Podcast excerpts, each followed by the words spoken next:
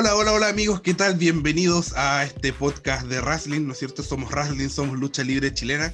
Quiero darle una afectuosa bienvenida y antes de partir, antes de comenzar saludando como generalmente lo hago a mis compañeros, quiero decirles que me siento muy a gusto de estar de regreso. Tuve algunas semanas ausentes porque tuve coronavirus, derechamente. Eh, lo que me imposibilitaba el mantener una conversación, ¿no es cierto? En algún minuto les mandé un audio a mis compañeros con mi voz de verdad que no estaba en condiciones.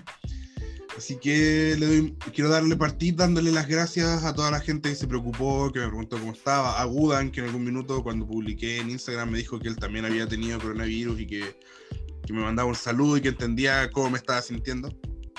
Una enfermedad realmente de mierda, siendo que yo creo que la saqué barata, no tuve grandes secuelas. Y que es una, mire, pandemia o no pandemia, sea haya sido creada esta enfermedad o no, no lo sé, no tengo las pruebas para, para definirlo, pero lo cierto es que hay gente que se está muriendo por esto. Así que a la gente que nos escucha, vacúnese, por favor, tenga cuidado y no haga caso a esos estúpidos que con una investigación que, consiste en una búsqueda en YouTube, eh, ¿no es cierto? Eh, dicen que o, llaman a relajar las medidas. Eh, lo primero es el autocuidado, lo primero es la salud de la familia. Yo por suerte no tengo nada que lamentar de parte de mi familia, así que, pero no todo el mundo puede decir lo mismo. Así que quería comenzar mandándole un saludo a toda esa gente que ha sufrido por coronavirus y a los que están ahí indecisos, vacúnese y siga teniendo cuidado, siga usando mascarilla. Pero este es un podcast de lucha libre eh, estoy muy contento de estar de regreso, ¿no es cierto? Dos semanas sin hablar de lucha libre, para mí fue terrible. Así que voy a partir saludando a mis compañeros. Nicolás, ¿qué te pareció la victoria de la señora? Oh, pero qué gran lucha fue. Para nuestros oyentes que no saben, que lo vamos a estar diciendo más adelante, nos estamos refiriendo a Meiko Satomura. Y también nos estamos refiriendo después a NXT USA, NXT norteamericano, que también tuvo un muy buen show antes del evento que está transcurriendo en este momento, que es NXT Takeover in Your House. Y lo hablaremos más adelante. Yo un gusto tenerte de regreso, Cacho. Muchas gracias. Jorge, bueno, vamos a hablar más adelante de NXT in Your House, pero tuvimos quizás la confirmación de la lucha, bueno, no, no quizás, la confirmación de la lucha estelar de del Hell in ¿no es cierto? Con Rey Misterio. ¿Te sorprendió que fuera finalmente Rey Misterio el rival de Roman? Hola, ¿qué tal? Bueno, primero, qué bueno que volviste, Cacho, porque puta que era fome el, que te reemplazó. puta que era fome el que te reemplazó. Yo encuentro que lo hizo muy bien, no sé. Bueno, se hizo lo que se pudo. Eh, bueno, respondiendo a tu pregunta, no sé si sorpresivo, yo me lo imaginaba, yo, esperaba más a Jimmy Uso, eh, como rival de Roman, como una especie de Remember con lo sucedido el año pasado con, con, con Jay. Ahí lo vamos a comentar más adelante. Felipe, eh, tú que estuviste ahí, fuiste protagonista, ¿no es cierto? ¿Qué te parecieron? Eh, ¿Qué te pareció la entrevista a Roma? ¿Te, ¿Pudiste enterarte de lo que querías? ¿Cómo te pareció la interacción, ¿no es cierto? ¿Qué, ¿Qué tienes para comentarnos de esta entrevista? ¿Qué tal, Cacho? ¿Cómo andas? Qué bueno tenerte de vuelta. Duro de matar, por supuesto. No, no, no, no se va a ir así de rápido. Eh, no, sí, estuvo muy entretenido. Estuvimos aquí con, con, Daniel también eh, conversando con Roma por cerca de una hora eh, en nuestro canal de YouTube. conversó de todo Roma, conversó de todo, nos contó que volvió a Chile por un tiempo, que pretende volver, conversó del robo que tuvo con Marina Tucker, conversó de la opinión que tiene sobre otras luchadoras nacionales y mucho, mucho más. Y por supuesto, si quieren saber el detalle de eso, vayan a ver la entrevista a YouTube. Exacto. Eh, Daniel, último pero no menos importante, ¿qué te parece? Ah, todavía no ha terminado, lo vamos a estar comentando, pero a grandes rasgos lo que hay hasta ahora. Eh, este nuevo takeover de NXT In Your House. Bien, bien, me ha, gustado, ha tenido resultados bastante esperables, sí, en la medianía de la carta, pero, pero bueno, nos están dando un show que creo que es mejor que lo que se viene la otra semana. Bueno, vamos a comenzar con Roma. Eh, te quiero preguntar, pero Felipe, tú que eres la principal, ¿no es cierto?, el principal entrevistador de nuestro YouTube, la principal estrella del canal de YouTube de Racing, lo pueden revisar, ¿no es cierto? ¿Quién te conoce, Fallback? El rostro, solamente, no solo un rostro. Eh, a mí hay algo de, las muchas cosas que dijo Roma que me pareció interesante porque siento que en la lucha libre eh, mundial de chilenos, en la lucha libre mundial, los que están marcando la pauta hace mucho rato son las mujeres. Y ella declaró que creía que la mejor luchadora de Chile era Stephanie Baker, quien está teniendo una muy buena temporada con mucho protagonismo en Consejo, Consejo Mundial de Lucha Libre, ¿no es cierto? Y compartes esto de Roma, ¿qué te parece? Eh, que tú que has seguido el último tiempo la carrera de Stephanie, ¿qué, te pareció esta declaración de Roma? Sí, claro, eh, le preguntamos a, a, Roma por su, por sus varios meses que ya lleva eh, entrenando y luchando en Orlando, en CCW específicamente. Y claro, hace un par de meses Stephanie Baker fue a Estados Unidos, eh, entrenó con ellos, entrenó con Low Key, con el Negro Casa, bueno, con muchos luchadores de igual de renombre que se pasearon por ahí.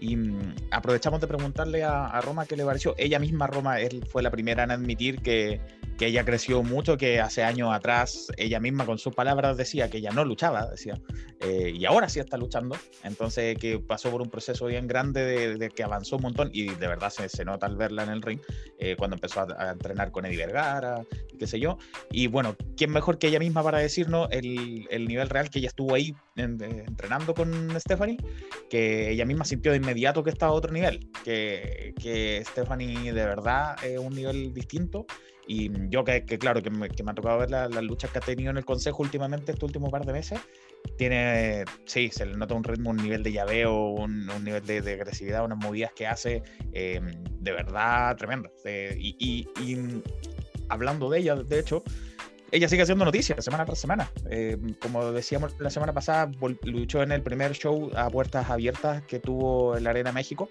en la Ciudad de México, en la capital. Y esta semana volvió a estar ahí en otro show que, que tuvo el Consejo Mundial de Lucha Libre en la Arena México y luchó uno contra uno esta vez con Princesa Sugei que como lo mencionamos la semana pasada, la semana pasada luchó en lucha tag contra ella y contra Marcela, esta vez fue uno contra uno contra eh, la princesa Sugei y sigue teniendo lucha de, con, con, estrellas grandes en la escena mexicana y norteamericana, eh, sigue dando mucho que hablar. Roma nos contaba que ella, el objetivo para ella de, ir hablando fue más que todo entrenar y aprender, no tanto encontrar esto... Eh, llegar a este, este nivel de, exposición, pero más que todo fue aprender y bueno, llegó y en un mes ya tenía dos títulos en, Estados Unidos. Entonces, sí, claro, fue aprender, pero también tuvo harto éxito. Entonces, Roma ya tuvo dos títulos. Akari en Japón tiene su, su título ya. Eh, Stephanie se está acercando cada vez más el competitivísimo, muy competitivo mundo de México, que son súper más rudas con los extranjeros, de hecho, mucho más si es mujer. Entonces, de verdad, las mujeres chilenas están dándolo todo en, en la lucha internacional mundial. Es tremendo nivel que están alcanzando, por lo menos ellas tres, Catalina en NXT, eh, no, lo están dando todo. A mí me pasa que de repente hay un verbo para los que seguimos fútbol y que comentamos fútbol en Twitter que se llama chomskear, que es de esto de que cuando tú dices, no, este jugador extraordinario, ¿qué hacer extraordinario? Era mucho más el jugador de que no sé qué, que jugó contra Ferroviario eh, por Chomsky, ¿no es cierto? El periodista Luis Urrutioney. Pero eso es súper común de que gente cuando tú dices, no, es que no, fue mucho mejor el Condor Rojo. Yo soy muy de la idea de que para mí las cosas son objetivas. No, es que si el Condor Roja no se hubiera mandado a la embarrada que se mandó, habría llegado. Pero no llegó. Claudio, para mí el mejor arquero es Claudio Bravo, por dar un ejemplo futbolístico, porque jugó en Barcelona, fue titular en Barcelona, jugó en Manchester City, lleva años en Europa. No, es que cuando dicen es que este pudo haber sido mejor porque no, lo fue, no lo fue y punto. El goleador era Alexis. No, es que si en esa época se hubiera jugado tanto, no se jugaban tantos partidos. El goleador era Alexis, punto. Entonces a mí me pasa que también en la lucha pasa, ¿no es cierto? No, pero es que esta eh, sí está brillando, pero es que esta otra, o, este, no, o con hombre, ¿no es cierto? Pero es que si tal luchador hubiera llegado antes, pero no llegó, pues me dijo, sin puerta y fome. Entonces en ese sentido yo apoyo lo que dice Roma, de que hoy en día, si consideramos importancia, relevancia eh, y, y lo que se está haciendo, Stephanie Baker creo que nadie tiene en una, en una empresa tan importante como lo es el Consejo Mundial de Lucha Libre, ¿no es cierto? eh, una, una ese nivel de relevancia. Claro, si tú dices, por ejemplo, Catalina en NXT es mucho más importante, pero Catalina todavía no ha logrado tener el protagonismo que tiene Stephanie Baker. Quizá uno podría decir, eh, ¿no es cierto? Akari, pero yo creo que Pure G está un escalón más abajo en la lucha libre mundial que el Consejo, ¿no es cierto? Entonces yo comparto las palabras de Roma, creo que Stephanie, creo que, y me gusta mucho, hay un, siento que hay un, momento en que hay algo le hizo clic. Yo recuerdo cuando la entrevisté antes de que estuviera en el consejo, cuando estaba en México, y dijo que ella creía que ya era una referente de la lucha libre chilena.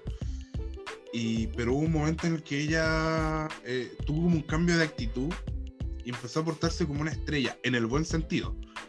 ¿Cierto? Cuando ella hace, incluso en sus redes sociales, cuando hace ¿cierto? preguntas en Instagram, y es un cambio de actitud muy positivo, que también influye, ¿no es cierto? O sea, eh, también eh, no solo tiene que ver con lo que tú haces en el ring, también tiene que ver con lo que tú haces fuera de él. Y creo que en este minuto la principal estrella, comparto con Roma, de la lucha libre femenina y quizás de la lucha libre en general de chilena es Stephanie Baker. Daniel, tú que también entrevistaste a Roma, eh, ¿qué te parece lo que ella cuenta, ¿no es cierto?, de, que siente que por primera vez está luchando. Bueno, Felipe ya nos da su opinión, que también comparto. ¿Tú crees que el nivel que ha mostrado Roma en los últimos shows da para decir, bueno, hoy sí Roma está luchando ya eh, a un nivel que antes era impensado? A ver, eh, yo creo que sí, que, no son que no son falsas la, la declaración, sí, ya bien nos cuenta, claro. Eh, hoy día tiene el, rodaje que, no había tenido acá eh, y está en una en la parte donde se está haciendo la lucha libre a nivel mundial. Hoy día Orlando es donde hay lucha libre en medio de la pandemia. Creo yo que si bien el último tiempo antes de antes de que tuviéramos todo el tema del COVID eh, Roma estuvo entrando en Yeyo, ¿cierto? Eh, incluso tuvo unas pequeñas apariciones en clandestino antes de que cerrara. Eh, unas dos o tres fechas. pero lo que dice Roma es que ella se bajó prácticamente del avión en Orlando y comenzó a luchar. a medida, y aparte, para el nada. Creo yo que la base, tanto del Yeyos o el nivel acá, le permitió adaptarse de forma rápida. Pero claro, eh, otra cosa es con guitarra, como dicen. Creo que las luchas que está teniendo hoy día en Estados Unidos han sido de las mejores que le hemos visto. Ya no es una precisión personal. Y, eso también se confirma porque hay, hay retribución, hay, la, la, siguen buqueando, la siguen buscando para, para otros eventos, para otras empresas. Y sí, sí, se las está buscando y me parece súper bien yo recuerdo que cuando tuve que reseñar el evento en Boca Ratón, ¿cierto? El torneo crucero, tuve una lucha con esta luchadora brasileña, no recuerdo su nombre. Christy James. Christy James, muchas gracias, siempre, siempre atento. Que fue una lucha de verdad, es una lucha de un nivel, a un nivel que yo no la había visto a Roma, debo reconocerlo. Siento que a mí siempre me ha gustado Roma, la encuentro muy carismática, una luchadora que entretiene mucho, que es vital, ¿no es cierto? De eso de eso se trata, de entretener pero tuvo un entendimiento, un nivel de conexión con Christie que, que fue eh, muy notable y fue una muy buena lucha. Eh, Jorge, ya que Roma reclamó tu no presencia, ¿no es cierto?, en la entrevista, eh, y que acá todos sabemos que eres el seguidor número uno de Roma, ¿qué te parece esto, lo que ella cuenta, ¿no cierto?, de que tener que luchar, tener que de inmediato eh, presentarse, ganar dos títulos, estar ahí, que, que la lleva incluso una historia con Marina Tucker que todavía no termina. Se supone, esperamos, después del último que pasó, donde le robaron a Roma, que, que esta historia tenga nuevos capítulos cuando Roma pueda volver a Estados Unidos, ¿no es cierto? Eh, bueno, primero que nada, disculparme con Roma porque no pude estar ese día. Eh, muy de acuerdo también con lo que dijo Daniel, respecto a que a Roma se le está dando una cierta confianza en CW, en donde le pueden, le dan, em, le dan pase para, protagonizar historias, más bien es por el título, y yo creo que, que lo que está haciendo Roma también obedece a, a, lo que le veíamos acá en Chile, o sea, la, particularmente aquí en Concepción, en Acción Sin Límites, donde vengo yo, que es la conexión con el público. También se ve mucho ya que Roma también conecta muy bien con el público, aparte del, del, ya nivel, el, el, progreso dentro del ring que ya ustedes mismos mencionaron. Y eso es importante para cualquier, eh, para cualquier empresa, para cualquier compañía que, que, tener ese tipo de elementos. Así que es importante seguirle la pista a Roma ya en CCW y que ojalá, ojalá eh, esta historia termine nuevamente con Roma como campeona. Creo que hay algo que me parece muy positivo de Roma, que lo dijo en una entrevista con un medio amigo, ¿no es cierto? Con, si no me equivoco, fue con eh, lo, lo, dijo en el programa que vale, en una entrevista, donde dice que en su momento cuando ella empieza a figurar en CNL, habían algunos luchadores que decían, oh, ¿por qué esta Roma? Debería estar tal luchadora. Y decía, bueno, que venga y lo haga. Entonces, pero resulta que esas luchadoras, o, o algunos luchadores, que ya no quiero personificar, hoy necesitamos que haga esto. No, es que yo no hago esto porque yo cuido mi personaje. Entonces, bueno, ok, perfecto, pero entonces a mí no me sirve, dice muchos promotores. Entonces yo creo que el gran valor de Roma es que ella dice, necesito esto, hagámoslo. No tiene esa actitud de, no, es que yo soy Roma y yo no puedo hacer eso. O no, vamos. Y eso a veces es súper importante y es un valor que no se rescata tanto en Chile. Nico, ya que vamos cerrando este capítulo de Roma, eh, ¿qué te pareció la entrevista y, no sé, qué, qué opinas de, de, de todo lo que hemos dicho No, mira, a mí yo creo que la entrevista me pareció sumamente buena. Es decirlo, se le notó a Roma solamente coma y eso también va de parte de nuestros amigos entrevistadores que están presentes acá, que hicieron un trabajo magnífico, las cosas como son. Eh, creo que las preguntas fueron sumamente eh, al punto. Y hubo una cosa que a mí me dejó ahí pensando de Roma, que la tiró ya en el final. Sabemos que va a haber revancha contra Marina Docker por el campeonato, con estipulación. Sabemos que va a ser con estipulación, Roma lo dijo. ¿Cuál es la estipulación? No sé. Bueno, tal vez sí sé. ¿Cuál será esa estipulación? A mí me tiene. Me, dejó clavado, me dejó clavado. De verdad que la necesito saber. Así que si Roma está escuchando el podcast, por favor dime, lo manda un DM y dime cuál es. Ah, y volviendo al tema de Stephanie Baker, solamente quiero decir que estoy muy feliz porque me empezó a seguir en Instagram. Mi corazón creció tres tallas. Privilegiado. Y eso es lo otro, o sea, yo puedo decir que eh, ya no últimamente no he hablado tanto, creo que Felipe ha hablado más con ella debido al tema de que ella, él se encarga de los chilenos por el mundo. Pero las veces que tuve que preguntarle cosas, tiene siempre muy buena disposición, así que se agradece. Por eso decía de que se ha convertido en una estrella en el buen sentido, no en el sentido de creerse, hoy ahora es una estrella, no estoy para esas cosas, no, en el sentido de decir, de saber que su presencia provoca cosas y jugar con eso yo creo que en sus redes sociales lo hace harto. ¿Sí, Felipe?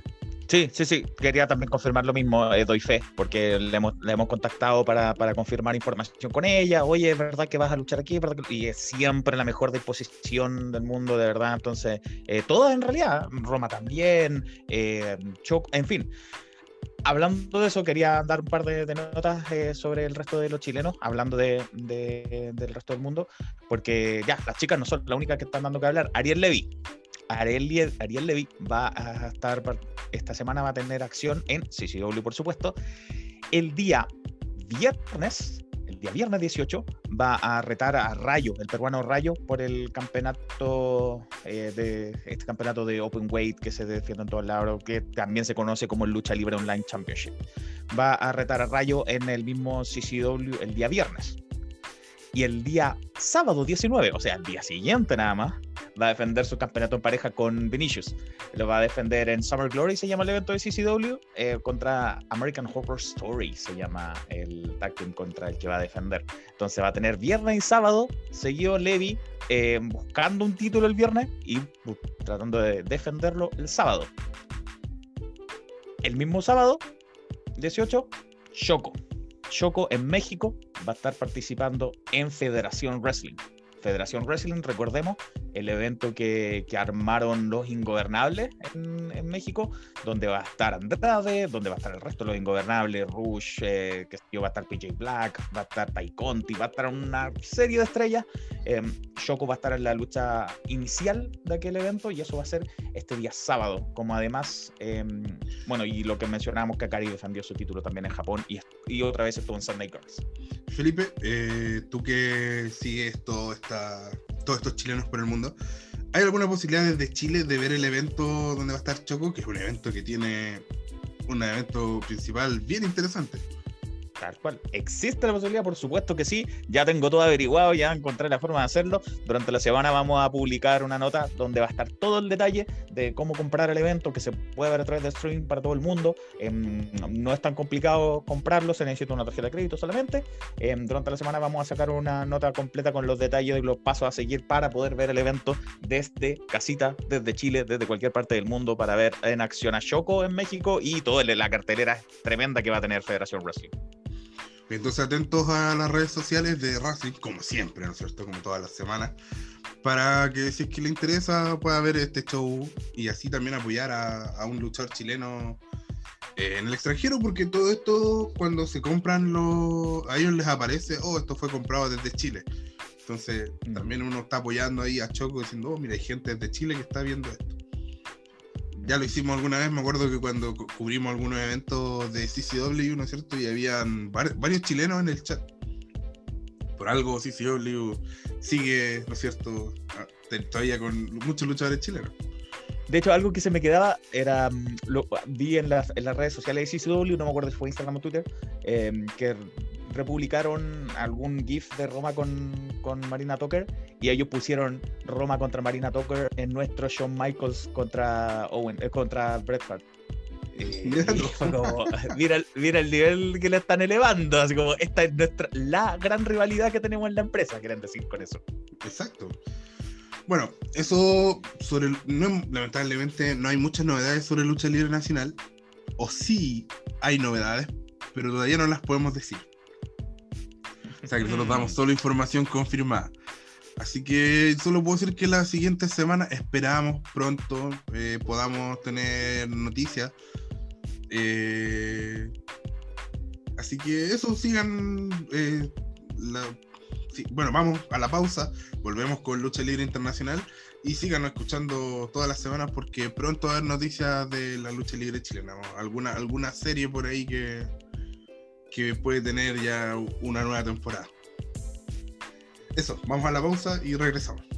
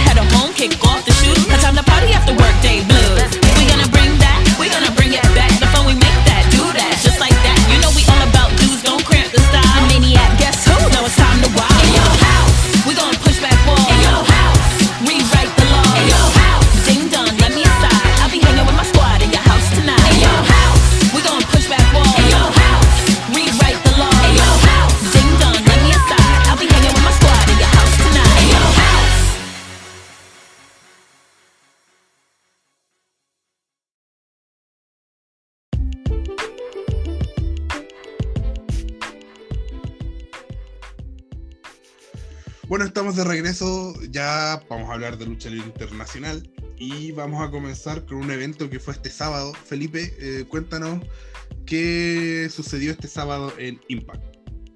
Correcto, fue, se llevó a cabo el, el evento Against All Odds de la compañía Impact Wrestling, donde vamos a repasar rápidamente lo- los resultados. Primero, Sammy Callihan y Tommy Dreamer le ganaron a los Group Brothers, a Doug Gallows y Carl Anderson, en una lucha callejera. Después, Joe Daring le ganó a Satoshi Kojima de New Japan Pro Wrestling em, y le ganó eh, en una lucha uno contra uno. Luego, en una lucha de 5, no, no de 5 esquinas, como se lo una lucha de 5 para determinar el, el número 1 al campeonato eh, X Division, mm, terminó en un no contest, o sea, no hubo ganador. Eran Pete Williams, Trey Miguel, Ace Austin, Chris Bay y Rohit Raju, el ex campeón Rohit. Una five-way, En un- para, en inglés sí tiene sentido. Una de five, way, una lucha de 5, digamos.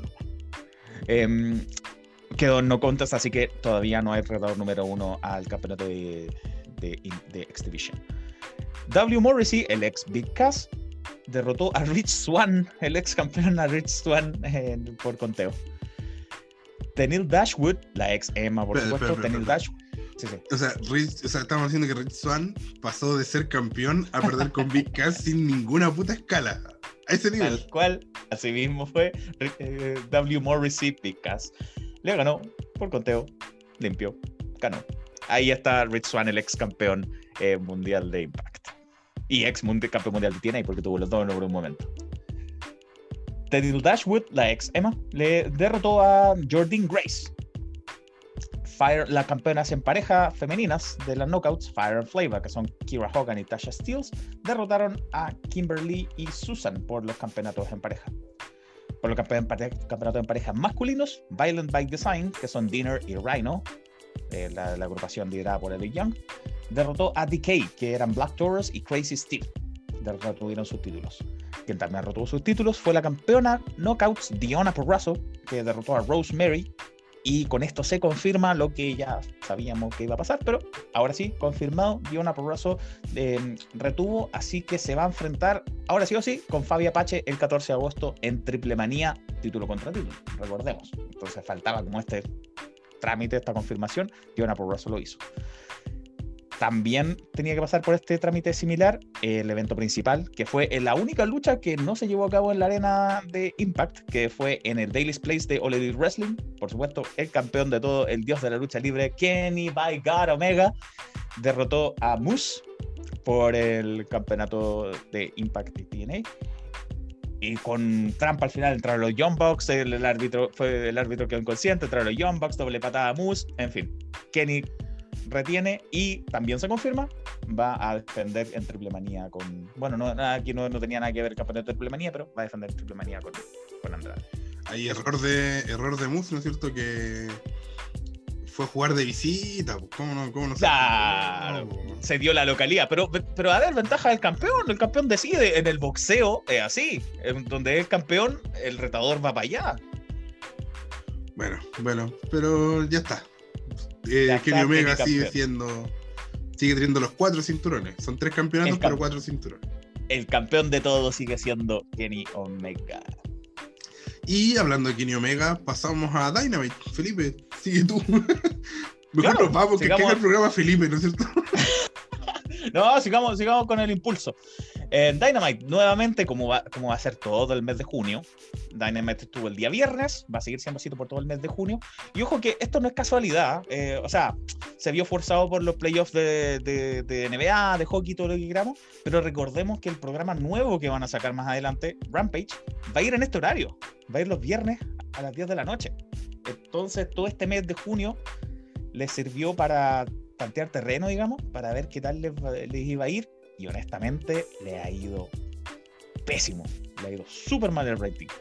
Eh, lo que igual se explica porque, a ver, es, es- viene justo pegado después de, de SmackDown. Entonces es ver lucha por una tercera hora, un viernes en la noche. En Estados Unidos la gente está empezando a salir ya. Entonces están viendo los bares y qué sé yo. No sé si, si le están dando muchas ganas de quedarse viendo tres horas de lucha libre los viernes en la noche. Si ya con Raw ya está difícil los lunes, Estas son tres horas, cuatro, ahora que son, que es cuatro. Dynamite, son cuatro. Pues que Rampage es la idea que sea una. Eh, eh, está quedándose hasta las 12 de la noche, supuestamente, a, a ver lucha libre los días viernes en la noche. Y le ha ido bien mal, así que tal vez vayan a pensar el horario Rampage. Yo, a mí me parece, dentro de todo, lógico. Por lo que si tú, el viernes está para otra cosa. Por algo SmackDown termina ahí en la, en la hora justa, ¿no es cierto? Para que no, no, no matarle el after a, lo- a la, a la- Con la previa. cla- hora previa, claro. Y, y yo creo que fue mal jugado porque en otras oportunidades había sido día sábado, que es un día menos terrible, creo yo. Que te permite un margen horario más grande, ¿no es cierto? Y, y además eh, un poco perjudica el buen envión que tenían después de Double or Nothing. Sí, no, no lo capitalizaron para nada el post pay-per-view. De hecho, en julio van a haber un par de capítulos en los días sábados. Va a caer día sábado. Y ahí va a estar, de hecho, la defensa de Kenny contra Jungle Boy. Y en julio, se, cuando vuelvan a, a los días miércoles, se lanzaron con todo. Anunciaron que van a tener cuatro shows seguidos especiales. Un beach break, un- no sé, muchos. Claro, es que yo lo digo porque Dynamite ya estaba ahí en, en ese límite de de repente subir arriba del millón de espectadores Ah. Y bajaron a 400 mil, o sea, eh, eh, son harto, es, un- es un- es una cifra no menor. Pero bueno, ojalá mejore. Vamos, vamos Porque si no, van detalle. a, van a tener que pensar de nuevo si es que quieren poner a Rampage en ese, en ese horario. Porque parece que muy buen negocio no. Si querían, si querían preguntarse si es que todavía estaban para competir con SmackDown, la realidad es que no, todavía no están. Sea, no están compitiendo directamente, vienen después de, pero No, le está yendo mal. Pero, pero, En fin, vamos a seguir con los días viernes por este mes por lo menos. Esta, y también pasó así. Lo primero fue Christian Cage contra Angélico. Christian Cage le ganó a Angélico de TH2 de, de Hybrid 2. Em, después de la lucha, Matt Hardy se le tiró, le hizo un twist of fate a, a traición y Jungle Boy salió a rescatarlo. Jungle Boy, el retador número uno campeonato mundial. Cody Rhodes no se aburre em, y ahora entró con Brock. Debutó Brock en las pantallas de AEW. Brock Anderson. Espérate, espérate. no- Oh, pensé Ah. que Huguito le había chuntado. No, no, no sé, no sé, qué, no sé qué pensaron ustedes. Yo estoy hablando de Brock Anderson. Estoy hablando de Brock. ¿Quién es Brock Anderson? El hijo de Arn Anderson. Que por Dios que es igual también. No, ¿Hay otro Brock en la lucha libre? Existen más Brock en la lucha libre, perdón, per- perdón que te lo diga. Brock Anderson, el hijo de Arn Anderson, que es verlo a Arn cuando era joven. Bueno, lo presentó y ambos van a luchar la próxima semana contra Cutie Marchand y, y Aaron Solo. Sí, no, y Lee Johnson. Y Lee Johnson. qué bueno, todos queremos ver más a Cutie Marshall. Eh, es, lo que, es lo que necesita el programa. Penta, el que todos, vamos a ver a Brock. Eso es lo importante. Todos Vamos a ver a Brock en AEW. Exacto. Próxima semana, Brock en AEW. No lo olviden. Brock AEW próxima semana. Penta el cero miedo. Pac y Eric Kingston hicieron equipo contra los Young Bucks y Brandon Cutler. Eh, hicieron equipo porque Eddie Kingston, obviamente, está con esta rivalidad contra los Young Bucks y también Penta con Pac. Entonces, Kingston dijo la semana pasada: el enemigo de mi enemigo es mi amigo. Así que ya, acostúmbrate. Eh, la lucha estuvo deja igual de, de tener poco sentido igual. No, viendo, viendo por el capítulo del capítulo, tiene sentido. Tiene sentido. Porque acordémonos que, que Moxley tenía esta rivalidad con Kenny. Eh, Kingston es el mejor amigo de Moxley, así que como Moxley estaba solo contra todo Elite, Kingston salió a salvarlo. Pac tuvo la lucha eh, de triple amenaza con Kenny, donde también se lo cagaron porque le pegó con todos los títulos Kenny.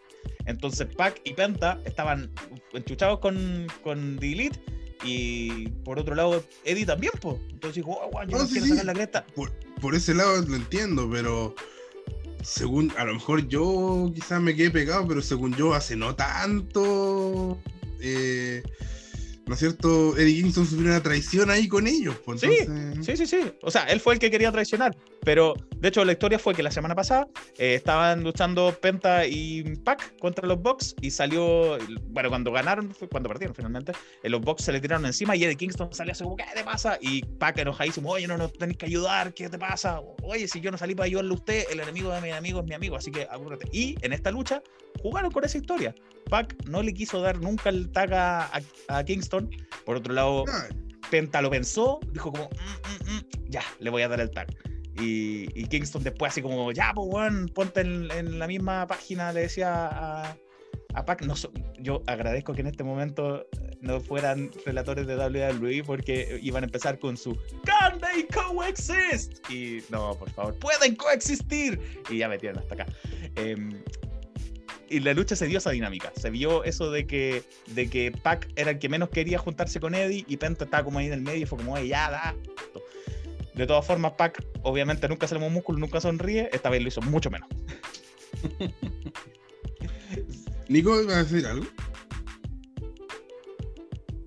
Solamente dar una pequeña acotación. eh, claro. No se cagaron a Pac porque el golpe con los títulos es legal. Era una triple amenaza.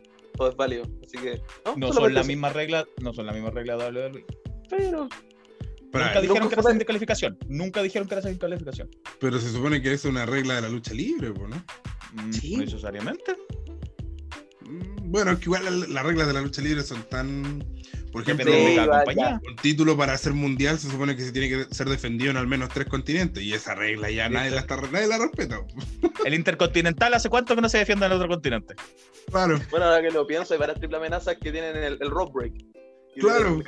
No debería, ya, No ok, debería, ok. pues. Ya, ¿sabes qué? Y All Elite te Wrestling nunca dijo que la triple. eh, nunca se llama triple amenaza, pero no dijo que era sin descalificación, jamás. Por eso, yo o sea, entiendo lo que dice Nicolás. se- según yo, se da como por enterado. Ah, triple amenaza. Pero bueno, tiene razón, tiene razón. mm, mm, mm. Es que según yo las triple amenazas deberían descalificar, deberían tener descalificación, descalificación siempre cuando sean por eliminación. Porque si descalificas en una lucha, ¿a quién, contra, ¿a quién descalificas? ¿Qué, ¿Qué pasa con el descalificado? ¿Se acaba la lucha? ¿Quién gana? Claro, ¿quién gana? Es verdad. no sé. En cambio, Sí, si fuera por eliminación, descalifican y lo eliminan, ¿cachai? Sí, Bueno, sí. material para Bochamania. Sí, sí, sí, sí, sí. Por eso, por eso eh, Kenny le dio con los títulos a espalda cuando el árbitro está inconsciente y no antes. En fin, eso ya fue en Double or Nothing. En este caso, em, A lo mejor no se dio cuenta que podía haberlo hecho antes. No sé, da lo mismo. Sí, bueno, en este caso, em, Pac obligó al error de, de Brandon Cutler, que el Perkin, como decíamos nosotros, de los Bucks, y, y, cubrió a Brandon Cutler para la victoria. Y los Bucks, por supuesto, se enojaron con su supuesto mejor amigo. En un segmento muy entretenido de Pinnacle, em, entró a, a estar muy enojado con Inner Circle. Me nos vencieron, pero esto no va a terminar acá, qué sé yo. De hecho, la próxima semana va a ser la lucha en jaula de MMA entre Jake Hager y Wardlow, cosa que hay que ver cómo funciona. Eh, y Inner, Inner Circle de- del estacionamiento agarró la, la limusina lujosa de, de The Pinnacle y la destrozaron, la hicieron mierda. De hecho, en, en el resumen nuestro puse una foto de, de ese momento donde Santana, creo que, le está rayando con spray el Barto en la, en la limusina. y, y- y no, después salió Hager con un levantacarga, la rompió. Eh, estuvo entretenido. Me gusta, me gusta la nueva estética de Inner Circle. Sí, la chaqueta esa tan buena. Ahora, es- bueno, lógicamente vamos a tener un- una lucha definitiva, una triple, una tercera, ¿cierto? Un tercer set, por decirlo de una manera. Así parece, así parece. Por, el- por, el- por lo pronto, eh, Hager y Wardlow eh, este viernes en lucha de MMA dentro de una jaula. Vamos a ver. Sí, tal. me imagino que la lucha definitiva, la que va a definir al ganador del feudo, no va a ser Hager contra Warlock. pues, o sea, No, tendría o va a ser equipo sentido. contra equipo contra equipo o eh, Jericho con MJF. Una Claro, bueno, con intervenciones varias. Ajá. La semana pasada, em, Ethan Page Scorpio Sky le, le dieron la derecha a um, Sting. Dijeron, ya, está bien, nos venciste, pero eh, Darby no lo podrías haber hecho sin Sting, como que él te, él te, te, te cargó, por ejemplo, te, te llevó a la rastra. Así que eh, ahora búscate a alguien más para luchar con nosotros. Y Darby dijo, no, no voy a buscar a nadie más, no voy a reemplazar a Sting, voy a luchar yo solo, luchan desventaja la próxima semana. ¿Por qué? Porque Darby Allen y estos yacas. todo caso, Darby Allin como que tiene ese, ese estilo como de personaje ya. Y aparte, no tiene más amigos, yo lo dije, es demasiado emo para tener más amigos. No sé. Eh, Sting, como es de la misma onda. Darby Allin y ahí ahí está su compañero, weón. Dale, Tony Khan, ahí está la plata. No sé, es igual sí, es como que yo vino a Darby Allin y me lo imagino, no sé, vacilando Afi, Rufio, alguna de esas ondas. Sí, sí. Oh, qué, qué tiempo. Sí, tal cual. Vacilando Kudai. My Chemical Romance por lo bajo, por lo bajo. Claro, y ya para los que saben más, Panic! at the Disco, así que ya los, los más, los más entendidos. Oh, era, era bueno el primer disco. En fin. Digo, Miro, Nos pegamos, viejazo, Nico no tiene idea de lo que estamos hablando, Nico, ¿sabes? Puta, man. Oye, oye, oye, yo, escu- yo escucho Pánica de Disco. ¿Ok? Mira, mira. Panic! at the Disco que ahora se compone de una pura persona, weón. No sé si sabían, Brandon Ulrich, nadie más. Sigamos en el tema, por favor, que porque. No, no, desviemos. Eh, Miro, Miro defendió el TNT Championship contra Evil 1. Ah, ¿Se entienden? A ver, existen los rankings en, en AEW donde el- solo los retadores que están en ese ranking pueden, pueden luchar por el título. Pero el TNT como que es distinto igual, porque no hay un, ranking separado para el TNT. Entonces, es básicamente cualquiera que quiera como salir ahí, como darle, darle, darle esta, esta mm, brillo que salga a brillar ahí. En este caso fue alguien más de Dark Order y, y como que antes decía yo, ¿para qué otra vez Dark Order? Pero Evil 1 lanzó una- un video grabado donde explicaba el porqué y el olor a Brotherly que fue muy, muy emotivo. Lo que dio lo mismo porque Miro, por supuesto, le pasó por encima. Dani. Oye, y, y fue nuestra última aparición de- del hijo de Brody Lee, ¿o no? Se lo llevaron castigado, dicen. No sé, a ver, ¿qué información es esa? Yo no desconozco. Que la mamá dijo que estaba bajando mucho las notas, así que. no sabía, no sabía. No tenía idea de La eso, gran Luciana pobre- Regada. Pobre Brody Jr. Que sí, pues estuvo ahí apoyando a, a Evil 1. Pobre Brody Jr. Incomprobable en todo caso. Eh, son rumores, son rumores. han de ser. La casa de los de los Brody, no sé. Bueno, eh, Miro ganó con su Game Over, por supuesto, cosa que está muy bien. Eh, Andrade, el ídolo, va a dar una entrevista la próxima semana a Jim Ross. Esta semana, perdón.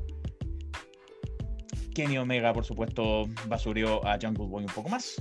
Jungle Boy apareció, pero no lo lograron pegar, pero ya viene esa lucha. Nyla Rose contra Legit Lila Hirsch en la típica lucha femenina del capítulo. Y yo dije, bueno, voy a, no le voy a poner atención, pero en realidad estuvo muy buena. Leila Hirsch es una gran luchadora que es bajita, chiquitita, pero por Dios que es ruda. Eh, muy buena lucha contra Nyla Rose, que por supuesto ganó Nyla. Entonces va derechito para retar a Britt Baker. Y el evento Oye, principal. sí que estoy, eh, estoy, estoy- sí. que eso me molesta, me molesta Dynamite. ¿Qué? weón. ¿Qué chucha pasa que Britt Baker, ahora que, que es la campeona, aparece menos, weón? Es que eso pasa, porque Hikaru Shida, que era la campeona, tiene un récord del 2011, de 2021 de 8-1. Cuando. Ah, pero yo entendía que a lo mejor Ikaru Chida había un tema ahí de fecha, quizás la tipa, no sé, no dominaba también el inglés, pero Britt Baker, nos, nos llenaron de Britt Baker antes de, y ahora que es campeona, no, no sé, para mí no tiene sentido, no, no, no logro entender esa lógica. Eh, la, la campeona lucha poco, eso iba yo. Del, Hikaru defendió ocho veces el campeonato en todo el año que estuvo de campeona. Ocho veces. La campeona lucha poco. En, la- en cambio, tú ves el, el ranking de las mujeres del resto y tienen 14, 15 luchas al 2021. No sé, no sé. ¿Qué te puedo No, decir? Lucha poco la campeona. No me hace sentido. La campeona lucha poco. Pero, eh, ¿para qué? Tampoco Sí, pero- exponer- bueno, no sé. Pero, pero el tema es que por más que luche poco voy a hacer una promo, pues, weón. Sí, o sea, tuvo su segmento de promo, pero mínimo. Esto Fue una promo grabada que estuvo muy buena, sí. Fue cortita, pero fue una promo grabada. Por último, muestra sacando una muela, qué sé yo. Sí. No, la semana pasada tuvo este segmento con la hamburguesa que honestamente fue decepcionante. Esta semana tuvo una promo bastante buena, pero eso. eh. Bueno, si uno lo piensa bien, Kenny tampoco ha defendido mucho. El único que defiende harto es el TNT Champion. El único harto. No, que tiene sentido, sí, yo no, no discuto eso. El tema es que construyen un feudo, po, si, Sí, sí, sí. O sea, yo insisto, yo detestaba a Britt Baker y la construyeron de manera que llegó un punto en el que dije, sí, está súper bien que sea campeona. y no tengo nada que criticar de eso, ¿cachai? Pero como el sentido que se llevaba el peso, cuando iba por el campeonato, se llevaba el peso la división, y ahora que es campeona no se lo lleva, a mí no me hace sentido. Sí, sí, sí, sí, buen punto, buen punto. El evento principal, Hangman Adam Page con Preston Vance número 10 de Dark Order contra Powerhouse Hobbs y Brian Cage, los grandotes de tintas. Em, Brian Cage como que dijo, no, ya, esta vez sí voy a estar contigo porque había un poco ahí de, de diferencia con el resto de tintas. Em, em, Ricky Starks, Ricky Starks y Hook obviamente intentaron interferir. Ricky Starks le pasó el campeonato FTW a, a, um, Brian Cage y Brian Cage no quiso usarlo para, para ganar con trampa. Se lo tiró de vuelta a Starks y Starks se enojó, le dio un charchazo, una bofetada en la cara, cosa que enfureció a Brian Cage y los salió persiguiendo por la rampa y se perdieron. Entonces Powerhouse Hobbs quedó solo y lo que permitió que, mm, que Preston Vance em, no, se aprovechara de esto y Buckshot Lariat de Page ganaron los Dark Order, que bueno, Page es Dark Order, y cel- celebraron con cervezas al final del capítulo. Próxima semana, o esta semana, discúlpame, este viernes, misma hora, mismo canal, va a estar Eddie Kingston con Penta y Frankie Kazarian, porque no lo mencioné, pero Kazarian también salió después de la lucha de, de Penta, Pac y Eddie a, pegarle a, a los Good Brothers y a los Jackson, porque era el cazador de Big Elite. Van a estar ellos tres contra Matt Jackson y los Matt Jackson solamente y los Good Brothers. 3 contra 3. Solo Matt Jackson, que es el mayor, eh, no el que se tiñó el pelo, el que tiene más barba. Matt Jackson contra los Good Brothers. Orange Cassidy contra César Bononi, el brasilero. El que se parece a Matt Hardy. ¿Se parece a Matt Hardy? Yo lo ponía como el que se parece a Matt Hardy y el que se parece a Carlos Luna. es panelista de wrestling.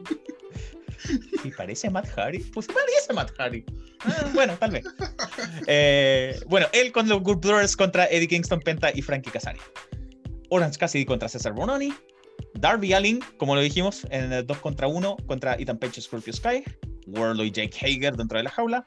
Cody, Ro- Cody Rhodes y Brock Anderson contra Kitty Marshall y Aaron Solo. Y la entrevista de El Ídolo para este viernes. Ya, bueno, eso fue All Elite Wrestling. Ahora vamos a despertar a Jorge para que vamos a, a WWE. Jorge, Bueno, está para dormir Raw también, espérate. Ya, pero por último ahí Jorge puede opinar. ¿Qué, ¿Qué pasó esta semana en WWE? Donde ya tenemos, ¿no es cierto? Lo dijimos al principio, retador para el título de Universal. Siempre me confundo cuál es cuál, el Universal. El Universal es de, de SmackDown, sí. Eh, efectivamente, Rey Mysterio va a retar a, a Roman Reigns. Con Roman Reigns. Eh, pero partamos con Raw. Eh, donde lo más importante para mí, a mi juicio, fue eh, que Drew McIntyre va a tener una última chance de enfrentarse a Bobby Lashley, o sea, de recuperar el campeonato WWE. Eh, era una lucha que se había confirmado la semana pasada, pero esta vez le pusieron la, la estipulación de que va a ser dentro de la jaula, dentro de la Hell Cell. Con, como ya dije, la, la, la- condición de que si Drew McIntyre pierde, no va a tener más oportunidades por el campeonato WWE mientras Bobby Lashley sea el campeón. Ahí tuvieron una firma de contrato, un par de palabreos ahí. y Drew McIntyre terminó ahí eh, de una espada partiendo la mesa, como ahí poniendo sus, sus términos. Eh, ¿Qué otra cosa también podemos rescatar de Raw también? Eh, Oh, antes, antes, antes de que pasemos al siguiente round. Quería partir del pancito, Drew. Claro. ¿No les parece que, eh, siendo una lucha que en su momento a mí me emocionó mucho, que me dieron muchas ganas de ver, eh, se peca ahí de, de quizás forzar, estirar demasiado el chicle y que ya es una lucha donde uno quiere que ya que pase luego para que veamos qué es lo que viene después? A mí me pasa. Nico. yo tengo un problema con esta lucha, voy a ser súper sincero, se fue la misma estipulación de ya, ok, esta última lucha de, de Drew y nada más por el título hasta que Lashley pierda el título, ok, te la doy, yo tengo un problema, que es que sea en Zelda. Para mí la Hell in a Cell siempre ha sido, que es para terminar el feudo, siempre ha sido la lucha que es para el feudo eh, mejor construido, ¿cierto? Y al final el Lashley contra Drew, yo por lo menos, yo no lo veo así. Ya es un tema casi, así como de ya agarrémonos nomás. ¿Me Pero va a ser en Zelda, ¿cierto? va a ser en Zelda. Va a ser en Bueno, así se llama el evento, obviamente. Sí, pero es que a eso voy. Creo que en este momento igual hay feudos que tienen más razón para hacer en Zelda que Drew McIntyre contra Bobby Lashley. Ese es mi único problema con- que tengo con esto. Y sí, se extendió caleta el feudo. Bueno, ¿qué más pasa en ropa que, que, que tengo ganas de hablar de SmackDown? Pero eso vamos, vamos con lo El final, el final de Raw, Jorge, el final de. Shayna. Eh, sí, pues, o sea, todos los, los- los fanáticos de Lily ahí pudieron verla en acción, ahí eh, amedrentando a nada menos que Shayna Baszler, así que por ahí puede aparecer algo, puede, no sé. Yo tengo la tincada de que esto va a ser como un Randy Orton vs The Fiend versión femenina. Eh, pero al menos Alexa le, le ha puesto hartos, le ha puesto harto empeño a su, a su personaje, así que se Pero- lo merece. Pero si se ¿Qué hace- crees tú? ¿Mm? Yo tengo una pregunta Jorge. ¿Qué crees tú que va a pasar con Shayna? Porque la cámara se fue a negro y hubo un grito y no subimos más. ¿Qué crees tú que va a pasar? Eh, pucha, a ver. Yo creo que. Que van a seguir estos juegos mentales, ¿no? Pues. no, no. No sabría decirte cómo, cómo va a seguir esto. Eh, me tinca que va a seguir como la misma. La misma dinámica que, que Randy con, con The Fiend, ¿no? Es como algo. Que, que va, va a jugarse mucho sobre la- los efectos y todo eso. A lo mejor vamos a tener una lucha en Hell Cell con una lucha tipo cinematográfica o con este tipo de efectos, no sé. Ojalá no haya tanto efecto y sí haya harto histrionismo, porque Alexa es potente en esa parte. El tema es que Shayna no la acompaña. El tema es que Shayna no la acompaña mucho en eso. Sí, No, no, no sé si yo a Baszler. Alexa la encuentro una gran actriz, a, o sea, a ese, a ese punto. Claro, eh, el tema es que, claro, no sé si hubiese sido Shayna Baszler la, la indicada para, para, para empezar con este, o, o para darle más, más realce a, a esta nueva Alexa con su, con su muñeca. Ya que eh, es como la nueva etapa que cumplió Alexa post The Fiend. ¿Sabes lo que yo creo? Que sería horrible, pero creo que va a pasar. Que Lily va a poseer a Shayna y ella va a ser como su muñeca vudú y va a hacer todo lo que ella le diga, va a estar como poseída y no va a ser Shayna. Va a estar No le di idea a Vince McMahon, weón. No le di idea. sería horrible, pero eso creo que va a pasar. Yo creo que Lily se va a transformar en alguna luchadora, no sé, puede ser una, una Page, no sé. Una Liv Morgan. Claro, Por ahí tiene un poco más de sentido. Ya que Liv Morgan. va a ser Lily Morgan. Lily Morgan. Exacto, sí. Eh, Sí. Bueno, también tenemos. También tuvimos una batalla real en parejas en donde Backing Riders se ganaron la oportunidad. No dijeron que iba a ser en Hell in a Cell, así que iba a ser una oportunidad a futuro. Ojalá la metan en Hell in a Cell, pues si todavía no, no se ha, no se ha eh, completado la, la cartelera. Y también tuvimos una lucha también donde Rhea Ripley y Charlotte exigieron ambas una, una revancha contra Nikki Cross. Y al final esto terminó una lucha en donde Rhea Ripley y Charlotte Flair terminaron en parejas ante Nikki Cross y Asuka. Lucha que terminó ganando Nikki Cross a Rhea Ripley después de que Rhea y Charlotte ya terminaron peleándose ya. Porque ya estaban, estaban bien... eh, eh, los roces estaban cada vez más fuertes dentro de la, de la misma lucha. Me gusta, dándole harta credibilidad a Rhea Ripley como campeona. Se vio bien, de las cuatro, ¿quién se vio bien en, est- en esto? ¿Quién salió bien para? Ninguna. Yo creo que Cross. Nikki, Nikki Cross. Nikki Pero Cross, no. Sí, eso, eso es. Yo les quería preguntar eso. ¿Qué les parece la resurrección de Nikki en dos semanas? Ya volvió. Maravillosa. Es No, me parece horrenda, me parece horrenda. Me parece bien que, re- que reviva, pero la forma en que lo han hecho, empató técnicamente en dos minutos y está vuelta loca y ahora perdió por tecnicismo.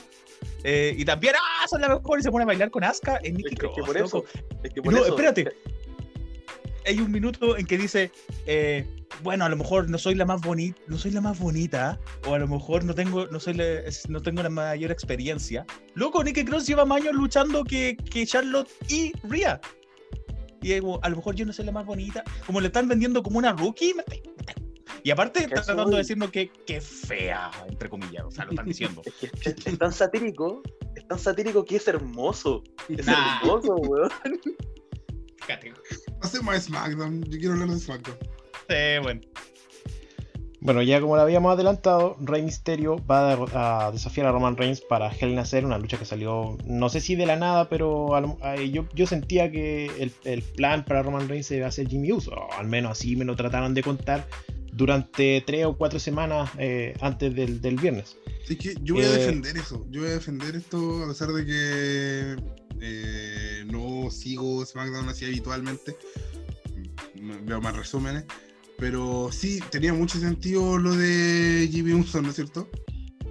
Eh, siento que tiene sentido en, en- en quizá de que todavía no había esa lucha para que él lo respete como, como samoano, como pasó con su hermano, ¿no es cierto?